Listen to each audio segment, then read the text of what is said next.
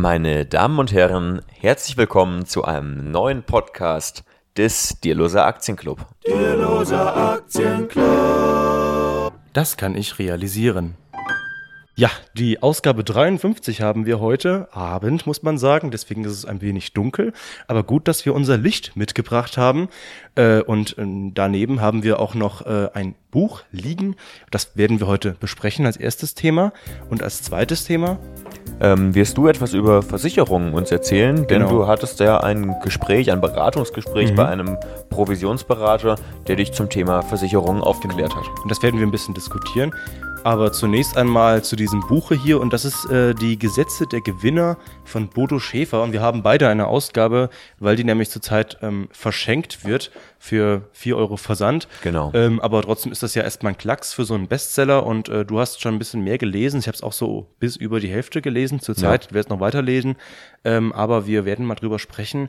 Was ist das denn eigentlich für ein Buch? Ist es jetzt ein typischer Aktienratgeber? Nee, also Mhm. ich hab, wir hatten das Buch hier schon einmal besprochen, beziehungsweise damals eben nicht als Buch, sondern ich habe das eben, ich bin eh zuerst darauf aufmerksam geworden, weil ich es als Hörbuch eben gefunden hatte ähm, auf YouTube. Ähm, allerdings die alte Ausgabe, die neue ist ein bisschen überarbeitet und ein bisschen angepasst an die aktuelle Zeit, nicht mehr so ganz so 90er-mäßig, sondern eben ein bisschen frischer irgendwie. Und es ist im Grunde genommen ja ein ein Ratgeberbuch auf jeden Fall. Und das ganze Buch ist so angelegt, das sind, also es heißt ja die Gesetze der Gewinner, das sind praktisch 30 Gesetze oder 30 Ratschläge, könnte man auch sagen.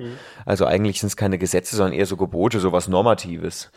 Ähm, ja, wie man eben vernünftig ähm, bewusst lebt. Genau. Und da ist alles Mögliche dabei, von Sachen, die, wo es um beruflichen Erfolg geht, bis über ähm, geh vernünftig mit deinem Geld um, bis hin zu äh, Gesundheit und so weiter. Und das, Ja. Ganze, ja, das ganze Buch ist eben so angelegt, dass man jeden Tag ein Kapitel lesen kann. Es sind 30 Gesetze.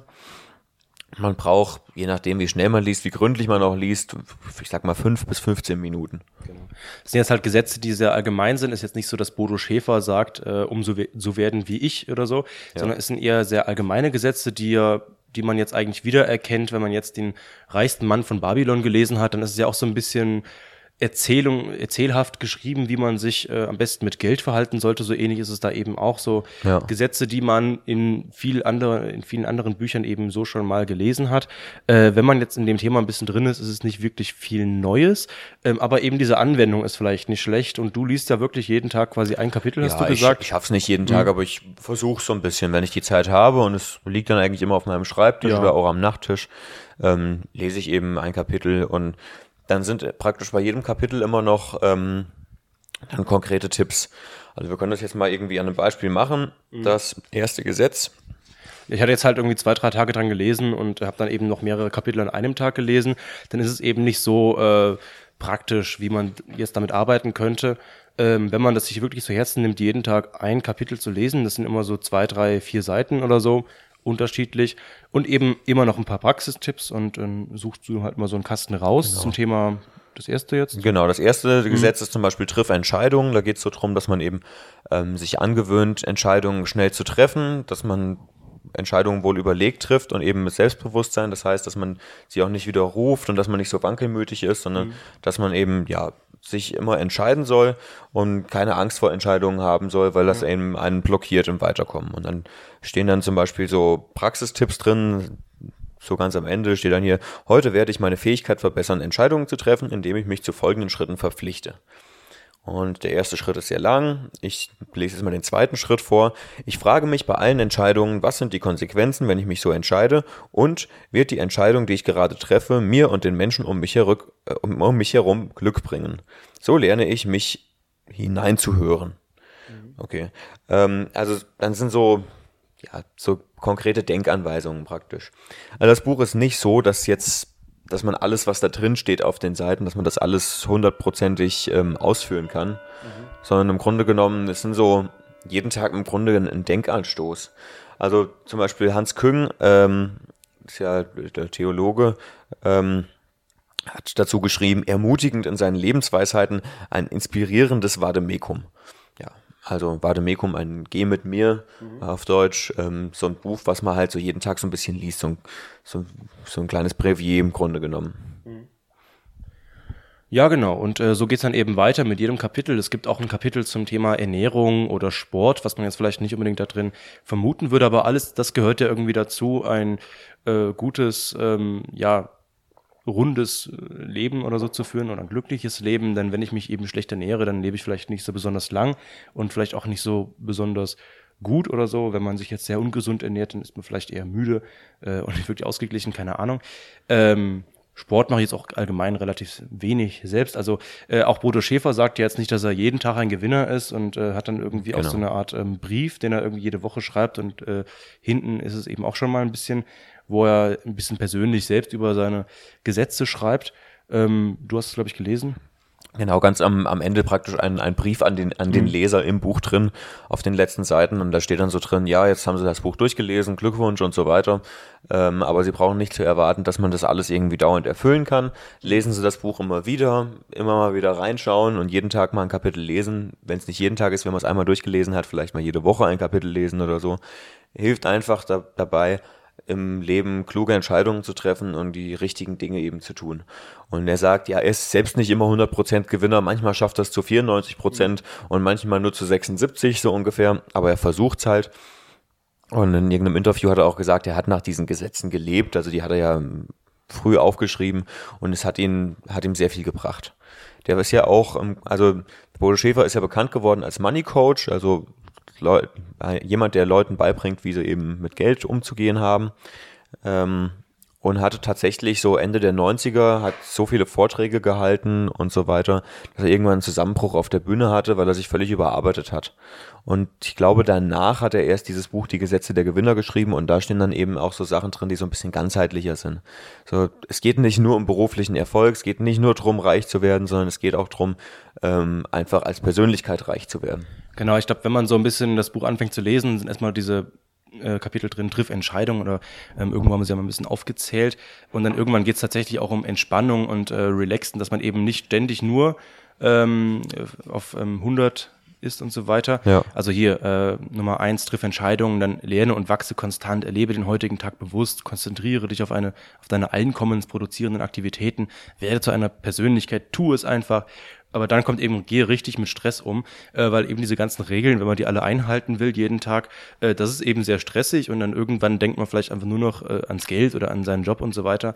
Und das ist ja eben auch nicht äh, die Idee dieses Buches, sondern geht es eben auch darum, wirklich ähm, auch mal zu entspannen. Und er sagt irgendwie, äh, ähm, jede Woche sollte man oder alle zwei Wochen äh, sollte man irgendwie auch einen ähm, äh, was war das Wort, ähm, ja, einen Tag eben einlegen, einlegen, den man irgendwie auch nur im Bett verbringt und so weiter, wo man einfach gar keine Pläne hat, äh, dass man die auch wieder, wieder konkret plant.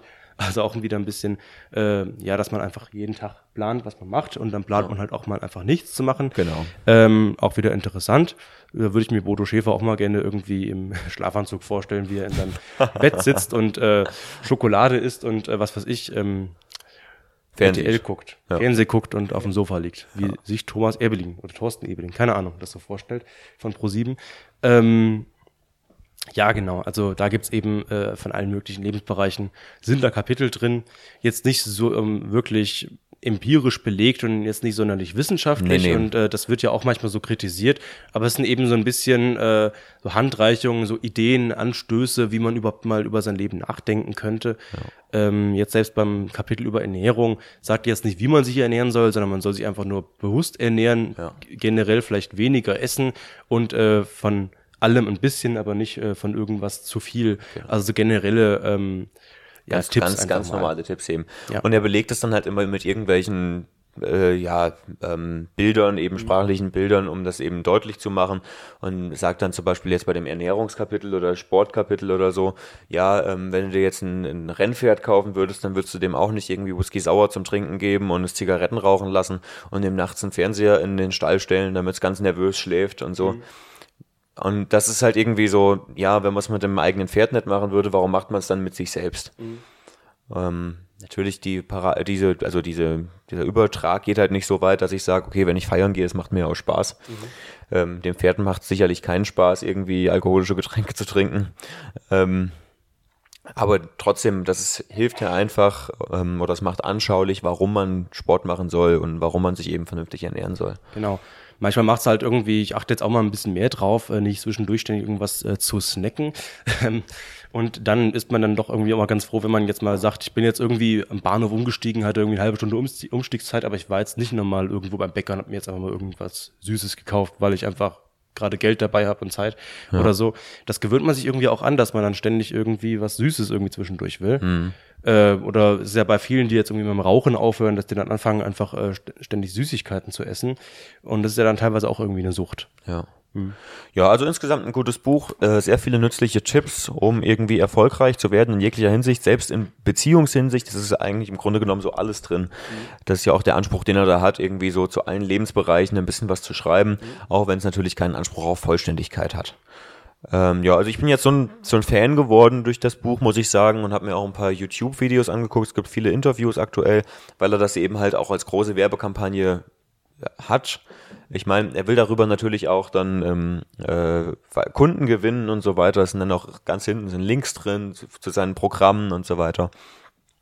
Ja, ich bin jetzt aber äh, tatsächlich so ein Fan geworden, dass ich mir das ähm, alte Buch von ihm gekauft habe. Ähm, das ähm, der Weg zur finanziellen Freiheit. Mhm. Genau, und das, ich fahre jetzt nächste Woche in Urlaub, da werde ich es mal durcharbeiten. Das ist nicht dick, also von daher werde ich es wahrscheinlich in der Woche lesen können. Und ähm, ja, dann gucke ich mal, was da so drin steckt. Das kostet auch nur 10 Euro.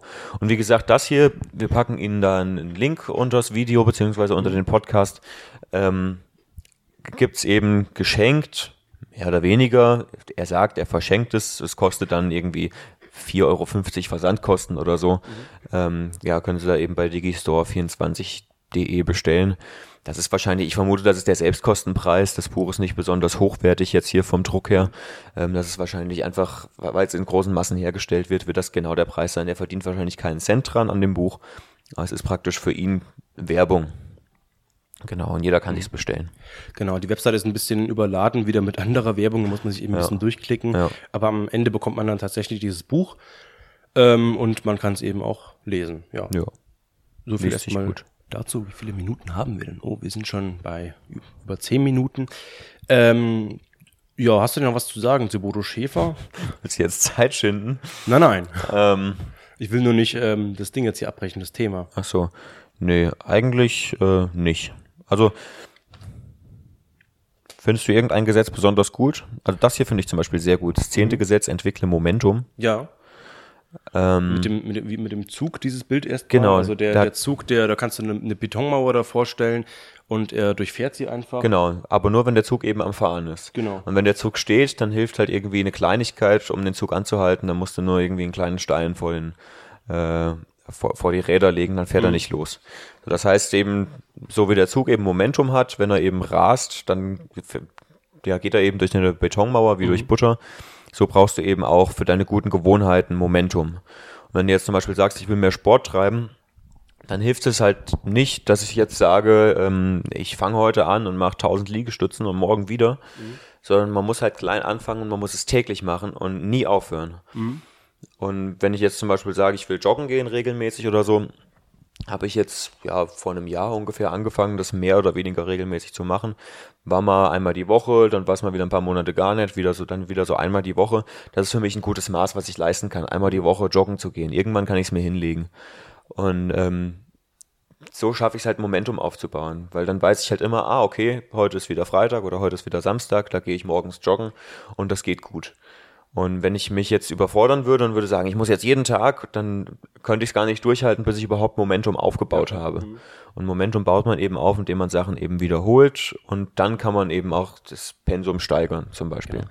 Man kann aber eben auch Momentum in die falsche Richtung aufbauen. Also wenn ich jetzt ähm, irgendwie schnuppe und die ganze Zeit dann gewöhne ich mir eben an, die ganze Zeit nur Schokolade zu essen. Oder wenn ich jetzt einen neuen Job habe und so weiter und ich mache irgendwie eine Einführungswoche und tingel ein bisschen durch die Abteilung und äh, guck irgendwo mal überall und was die anderen so machen, aber mache irgendwie selber relativ wenig, dann ist es eben wichtig, sagt er jetzt eben gleich am Anfang eigentlich durchzustarten, auch wenn es erstmal nicht wirklich viel bringt, ja. äh, sondern eben sich anzugewöhnen, zu arbeiten und dann eben erst durch dieses Momentum, das man dann eben entwickelt, dann erst kommen eigentlich die Erfolge, genau. wie von alleine eigentlich.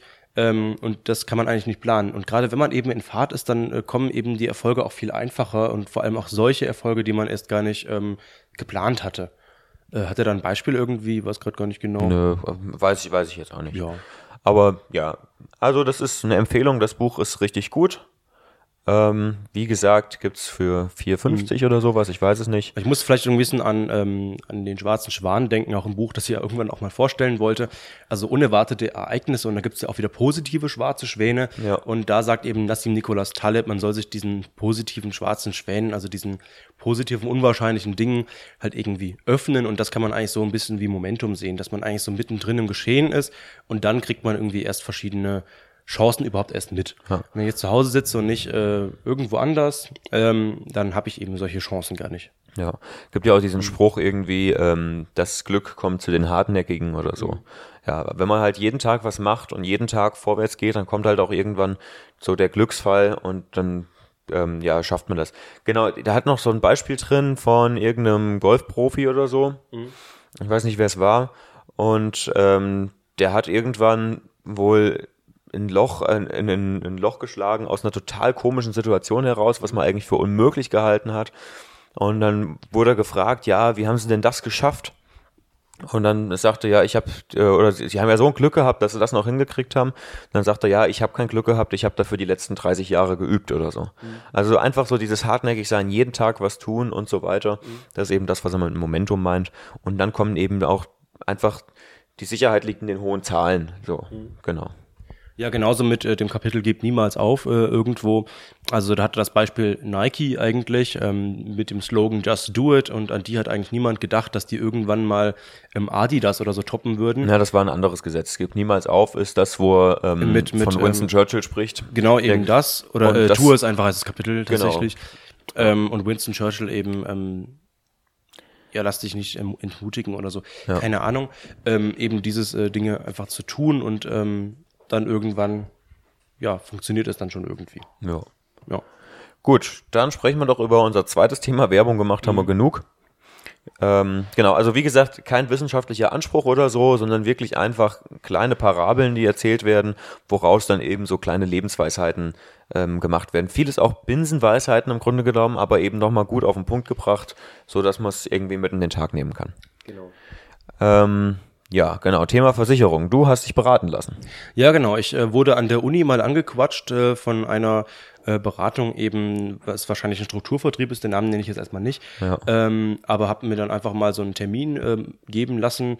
Ähm, ja, und dann ging es erstmal auch natürlich um das Thema Altersvorsorge, aber auch Versicherung. Äh, Altersvorsorge erstmal war ich jetzt ein bisschen kritisch, habe eben gesagt, ich investiere natürlich schon in Aktien, ETF und so weiter. Und dann äh, wollte er mir natürlich erstmal irgendwelche äh, Verträge nicht verkaufen direkt, aber natürlich mir erstmal dazu beraten lassen. Also verkauft wurde mir in diesem Treffen tatsächlich nichts. Ja. Und das Treffen ging wirklich zweieinhalb Stunden lang. Also es war jetzt nichts, wo mir jetzt wirklich aufgeschwätzt wurde. Es war echt so ein Kennenlernen gegenseitig. Und äh, er hat natürlich auch gesagt, wenn ich nicht bereit bin, überhaupt mit denen langfristig irgendwas zu machen, dann kann man es eigentlich auch gleich sein lassen. Ist ja auch nachvollziehbar, Ja. äh, weil wenn er jetzt eben zwei, drei Stunden da sitzt und nichts verdient, ähm, gut, er ist ja auch nicht die äh, Wohlfahrt, ne? Ja, klar. So ist es nun mal. Ähm, Thema Altersvorsorge war jetzt, haben wir jetzt relativ kurz gesagt, weil ich sage, ähm, ich will sowas erstmal nicht kaufen. Ähm, aber es gibt wohl Produkte, wo man jetzt auch quasi auf ETF-Basis irgendwas machen kann. Man bekommt dann eben staatliche Zuschüsse und muss eben auch weniger Steuern zahlen. Das ist, finde ich jetzt natürlich ein bisschen ungerecht, äh, wenn ich mich irgendwie selbst drum kümmere. Warum ähm, muss ich dann so viele Steuern zahlen und kriege eben keine Zuschüsse? Das alleine will ich jetzt irgendwie nicht immer nur als Grund sehen, irgendwelche Verträge zu kaufen, wo ich dann wahrscheinlich doch wieder nicht durch, durchblicke und dann irgendwie nochmal so zwei, drei Mittelsmänner dazwischen habe. Ja, und Steuersachen können sich auch immer ändern. Das ist Natürlich. Das, also ich meine, äh, wie oft wird die Besteuerung von, von Kapitalerträgen geändert und so weiter. Allein zum Beispiel jetzt mit den, mit den Fonds, dass es alles umgestellt wird, mit den tesorierenden Fonds und so weiter. Oder überhaupt, dass wir seit 2000, weiß ich nicht, 10 oder wann das war, diese, ähm, ja, die Steuer eben jetzt haben, wie wir sie haben, die Abgeltungssteuer mit den 25 Prozent. Ähm, in Zukunft wird es vielleicht wieder an der ähm, Einkommensteuer orientiert. Sowas ändert sich halt wirklich andauernd und dann Genau. ist es schwierig, sich auf sowas zu verlassen. dann eben nur wegen Steuern was anderes zu kaufen, wo ich ein riesen Vertragswerk habe, wo ich einen Juristen brauche, wo ich dann wieder einen Verkäufer brauche und nochmal irgendeine Versicherung dazwischen oder so, dann würde ich sowas halt eben ungern kaufen. allgemein, wenn irgendwo Steuerersparnisse der einzige Grund für mich sind, irgendwas zu machen, dann lasse ich erstmal lieber die Finger davon. Ja. Anderer Punkt eben Versicherung, wo ich jetzt tatsächlich nicht so viel Ahnung von habe. Ähm, und da jetzt für mich als Student, ähm, ich habe keine Familie und so weiter. Lebensversicherung brauche ich eben nicht. Das hat er mir immer auch so gesagt. Und ich fand das eigentlich auch relativ seriös in dem äh, Gespräch. Es wurde alles sehr gut erklärt, was ich jetzt brauche. Und nachher habe ich auch nochmal recherchiert.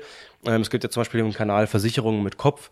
Ähm, ähnlich wie Aktien mit Kopf und er ist eben wirklich Versicherungsfachmann und sagt eben, was so die größten Tücken wären, zum Beispiel bei dem Thema Berufsunfähigkeitsversicherung, wo es eben auch darum ging, dass man zum Beispiel niemals eine unter 1000 Euro abschließen sollte, weil wenn ich jetzt ähm, gar keine BU habe, also eine Berufsunfähigkeitsversicherung, kriege ich sowieso irgendwann äh, Erwerbsminderungsrente oder so, zumindest vom Staat. Ja. Und das ist dann eben so um die 800, 900 Euro äh, eben das Existenzminimum. Und wenn ich dann eine BU habe, wo ich monatlich einzahle, immer so 30, 40, 50 Euro, äh, und dann kriege ich eben 1000 Euro äh, oder vielleicht nur 900 Euro, dann kann ich eigentlich auch 800 haben und spare mir das eben jeden Monat da einzuzahlen. Ja.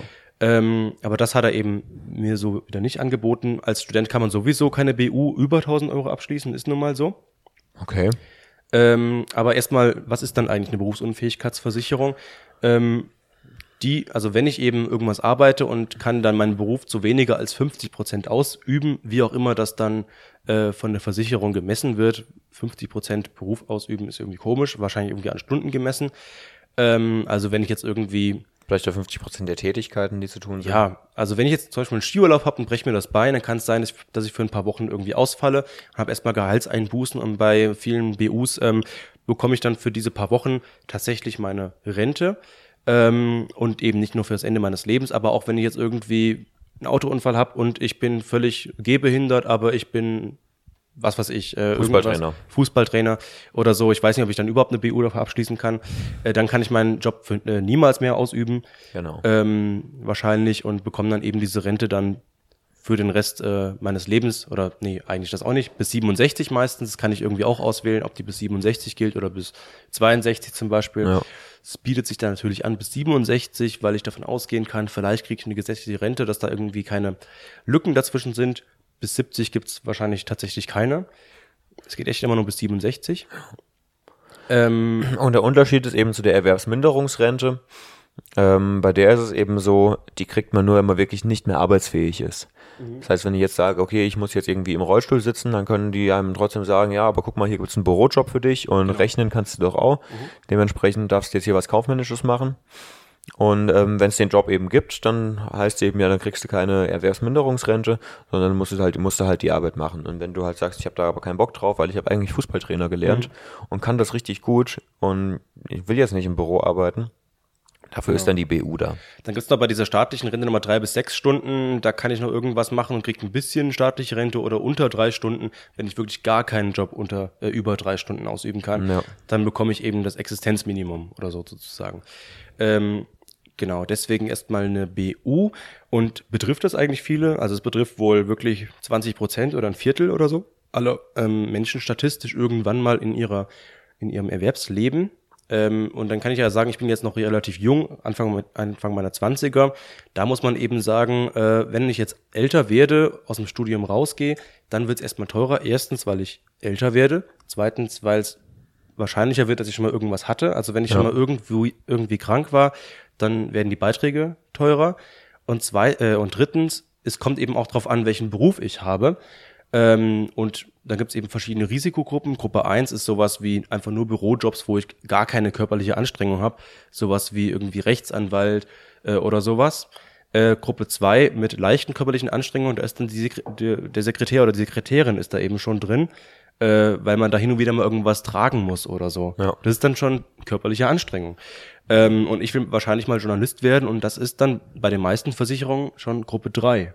Also es gibt viele Journalisten, die sitzen nur in der Redaktion, äh, aber es kann auch sein, dass ich mal rausgehe, irgendwas recherchiere oder ich fliege irgendwie in Krisengebiete oder ja, sowas. Ja, und dann ist natürlich ja. nochmal gefährlicher.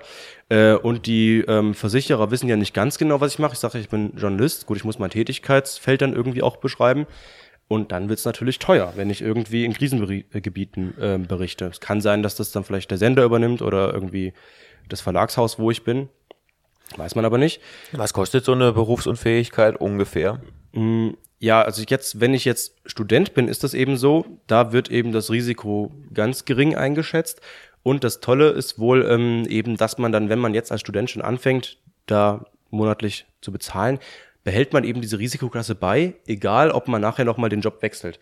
Also wenn du jetzt Rechtsanwalt bist und sagst, ich will jetzt aber Reporter im Krisengebiet werden, dann ändert sich natürlich deine Risikoklasse, aber du wirst für die Berufsunfähigkeitsversicherung immer nur mit dieser Risikoklasse 1 erstmal ähm, ja behandelt. Okay, ja. Und die Beiträge sind dann eben, ich habe das jetzt mal bei AXA zum Beispiel online ausgerechnet, ähm, exemplarisch gibt es nochmal drei verschiedene, äh, nochmal drei verschiedene Versicherungen.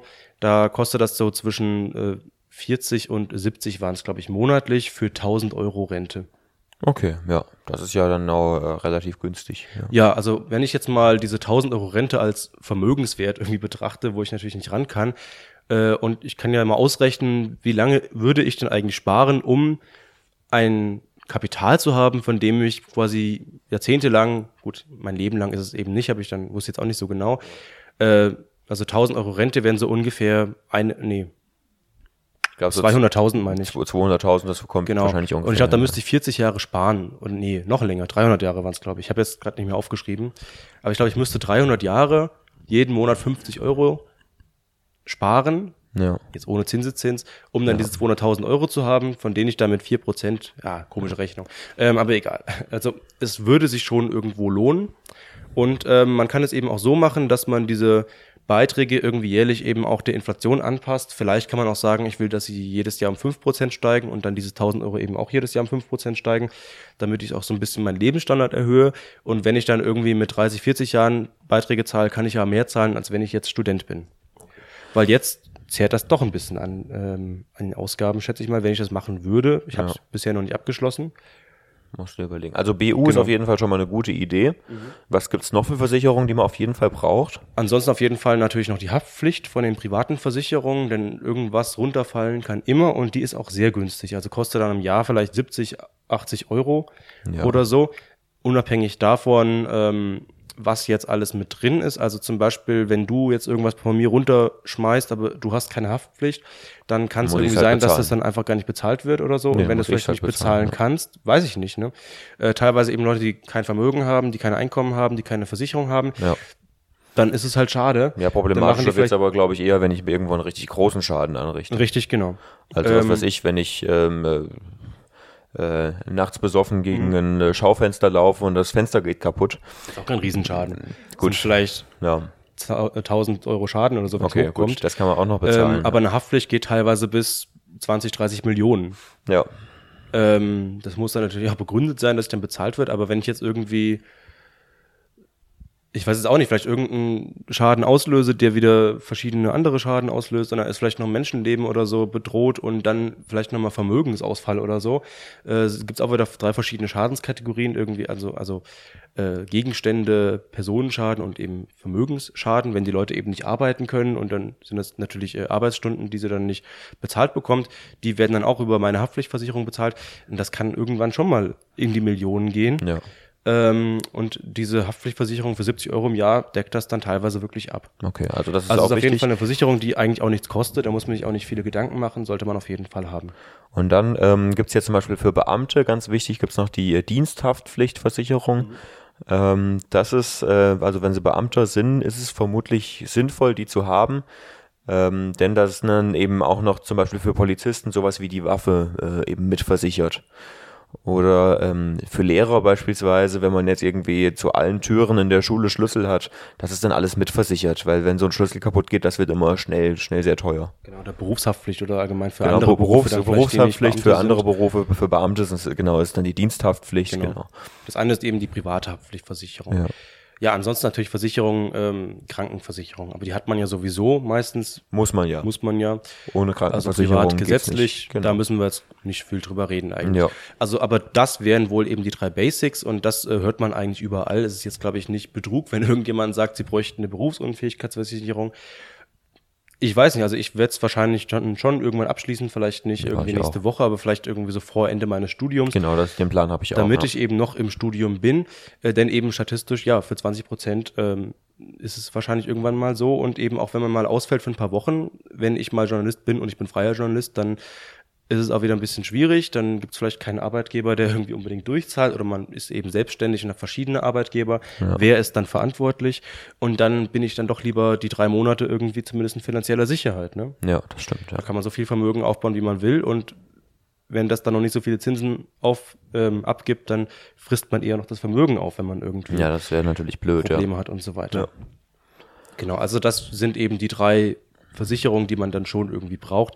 Man muss nur eben vorher gucken, dass man eben gut vergleicht, damit man eben einen Vertrag hat, ähm, der eben zu einem passt. Und ich habe eigentlich noch ein anderes Thema. Wir haben ja schon 30 Minuten, aber ich wollte jetzt noch mal ein bisschen über das Thema Strukturvertrieb sprechen, Ah, okay. äh, weil das ja auch mal so ein bisschen kritisch gesehen wird. Ich Ja. war es da noch nicht so richtig bewusst, aber ich bin ja auch ein bisschen mit Hintergrundwissen reingegangen. Deswegen äh, habe ich mich jetzt hätte ich mich sowieso, glaube ich, nicht über den Tisch ziehen lassen. Ähm, aber es war ja, wie gesagt, auch relativ sehr seriös eigentlich. Also zweieinhalb Stunden Beratungsgespräch, musste nichts bezahlen und ich musste auch nichts irgendwie unterschreiben, außer Datenschutzgrundverordnung, Unterlagen natürlich. ja. Ähm, der tatsächliche Preisvergleich mit den Versicherungen kommt noch, weil man sich eigentlich relativ blank machen muss ähm, mit seiner gesamten Gesundheitshintergrundgeschichte äh, und so weiter. Aber das ist jetzt erstmal nicht so. Ähm, was eben ist, jetzt einfach mal bei der Haftpflicht bleiben. Ich schmeiß irgendwo was Teures runter und das will ich ersetzt bekommen. Dann muss ich ja eben erstmal mich bei der Versicherung melden und der beschreiben, welcher Schaden da vonstatten gegangen ist und Ja. wer ist eigentlich schuld.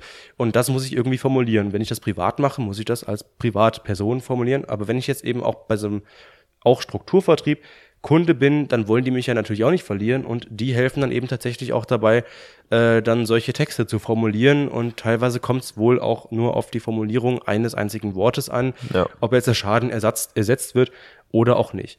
Oder Das ist natürlich Mhm. immer vorteilhaft, wenn man da jemanden hat, der sich dann da eben im Einzelfall drum kümmert. Mhm. Und zum Beispiel ist es auch so, also ich bin ja noch über meine Mutter auch mit versichert, so was Haftpflicht und sowas Mhm. angeht. Ähm, das macht eben ein, ein entfernter Onkel von uns und der ähm, arbeitet bei der ähm, DVAG, das ist ja auch so ein Strukturvertrieb. Und bei dem ist es halt auch so, da ruft man eben sein Büro an und sagt, ja, folgendes ist passiert ähm, und dann regeln die das. Also dann kümmert sich da jemand im Büro drum, dass das alles gemacht wird. Die fragen dann eben kurz, was ist passiert und die formulieren das dann eben so, dass es eben bei der Versicherung auch entsprechend ankommt. Genau.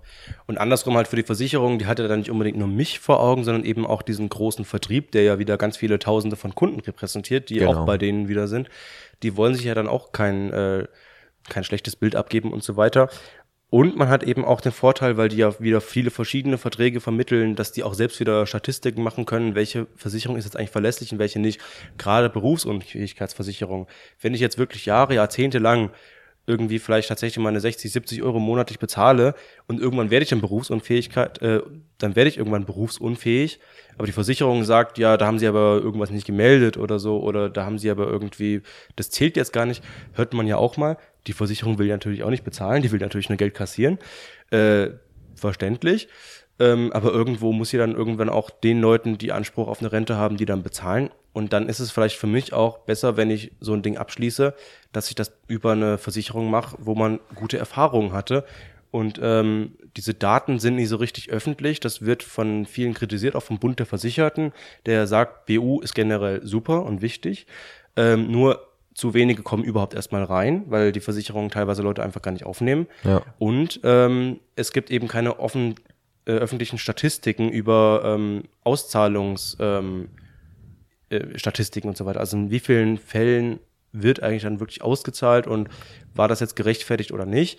Oder wird einfach gar nicht ausgezahlt, obwohl die Leute eigentlich berechtigt werden? Und wenn ich dann eben bei einem großen Vertrieb bin, der mich dann da vermittelt, ähm, dann haben die eben natürlich Möglichkeiten, auch selbst Statistiken zu machen, weil die ja ganz viele Daten haben. Ja. Und die können dann gucken, gibt es jetzt Versicherungen, die jetzt lieber mal nicht zahlen, obwohl es eigentlich ähm, fair gewesen wäre und so Ja. weiter. Ist natürlich auch wieder ein Vorteil. Ähm, ja, und ich muss eben auch nichts draufzahlen. Also die werden Ja. eben von ähm, Werden von den Versicherungsunternehmen bezahlt, ja. Mhm. Aber das sind natürlich dann auch Provisionen, die an die ähm, Leute eben gehen.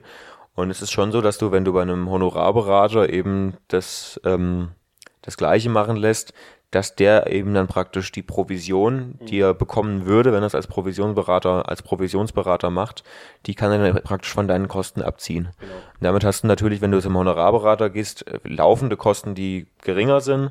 Dafür hast du halt, musst du halt einmal dieses Beratungsgespräch bezahlen. Dementsprechend kommt es eben immer darauf an, was habe ich für Vertragssummen und wenn ich unglaublich hohe Vertragssummen habe, dann ist ein Honorarberater auf jeden Fall immer die bessere Wahl. Mhm.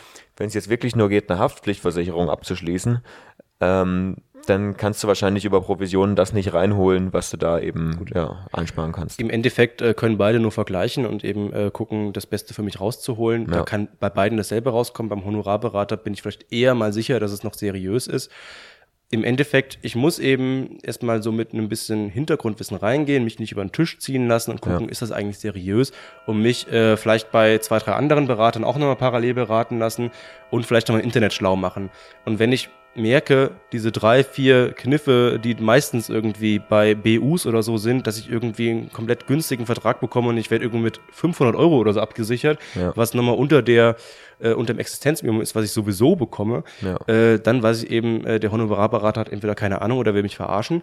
Und wenn ich irgendwie nach 20 Minuten direkt was verkauft bekomme, dann natürlich erst recht. Ja. Ähm, also da muss man eben ein bisschen erstmal mit gesundem Menschenverstand rein, sich ein bisschen selbst anlesen, vielleicht mal ein Buch kaufen, beim Bund der Versicherten nachfragen, also Verbraucherzentrale und so weiter und vielleicht mal eine zweite, dritte Meinung einholen. Äh, und dann würde ich sagen, ist jetzt ein Strukturvertrieb auch nicht unbedingt, auch nicht unbedingt schlechter als ein Honorarberater. Genau. Also es kommt, wie gesagt, kommt immer darauf an, was man eben für Beträge hat, um genau. wie es geht, ja. Gut, ähm, so viel dazu. So, wenn Sie nicht wissen, wie Sie Ihre Versicherungen finanzieren sollen, dann kaufen Sie einfach ganz viele Aktien genau. von der Allianz, von der Münchner Rück, von der Prudential mhm. und was es sonst noch so gibt. Und dann können Sie Ihre Versicherungsbeiträge aus Dividenden zahlen ja, braucht man ja für 70 Euro Haftpflichtversicherung, braucht man vielleicht so 1200 Euro in irgendwelchen Aktien. Genau. Und die Allianz zahlt ja so auch so ihre 5%. Genau. Dann hat man dann die Haftpflicht jedes Jahr schon wieder drin. Ja. Genau. Kostenneutral sozusagen. Sozusagen. Voll gut. In ja. diesem Sinne würde ich sagen. Ja, dann, ähm, ja, das ist jetzt auch übrigens schon der vor, vor, vorletzte. Ja. Podcast. Also wir machen ja wirklich 111 Podcasts, haben wir ja gesagt. Ja. Aber ich werde meinen Master in Schweden machen und da haben wir uns überlegt, weil wir jetzt jede Woche einen Podcast machen, ist es dann doch ein bisschen viel Vorbereitung mit dem ganzen Geraffel und so weiter. Wir machen jetzt erstmal 55, dann machen wir einen kleinen Schnitt und dann machen wir auf unser Leben verteilt dann die nächsten 56. ja. Und die werden vielleicht nicht so werden, wie die letzten waren, sondern wir machen vielleicht mehr Interviews, Interviews vielleicht ja. mehr so Vlogs. Wir waren ja öfter mal unterwegs oder so. Genau. Und das ist ja auch mal interessant. Äh, natürlich auch hin und wieder mal so Gespräche, vielleicht ein paar mehr Gäste dabei, ähm, aber eben mal nicht jede Woche und vielleicht immer ein bisschen anders, ein bisschen genau. freieres Korsett, ähm, aber gerne natürlich auch mit Video und Audio. Und wir wissen es selbst noch nicht so genau. Und wenn Sie Ideen haben, dann können Sie uns natürlich auch schreiben. Ja, an Vorstand at Aktien mit C. Punkt. Net. Ja. Genau. Und ähm, außerdem können Sie uns dann vielleicht demnächst lesen, wenn wir dann unser Buch mal schreiben. Genau. Wir schreiben nämlich ein Buch, das schreiben wir seit Januar oder so. Ja, länger schon. Schon länger. Aber wir schreiben nicht wirklich. Aber wir schreiben nicht wirklich. Wir haben nur mal angefangen. Genau. Aber das kommt dann demnächst auch noch raus. Mhm. Also freuen Sie sich auf das Buch. Das hat den Arbeitstitel Reich werden für Studis. Genau. Ähm, ja, wenn Sie Student sind, ah, Studenten kann man duzen. Wenn du Student bist, mhm. ähm, bis das Buch fertig ist, bist du keiner mehr. Gut, ja, dann in diesem Sinne, liebe Grüße. Der Duck. Over and out.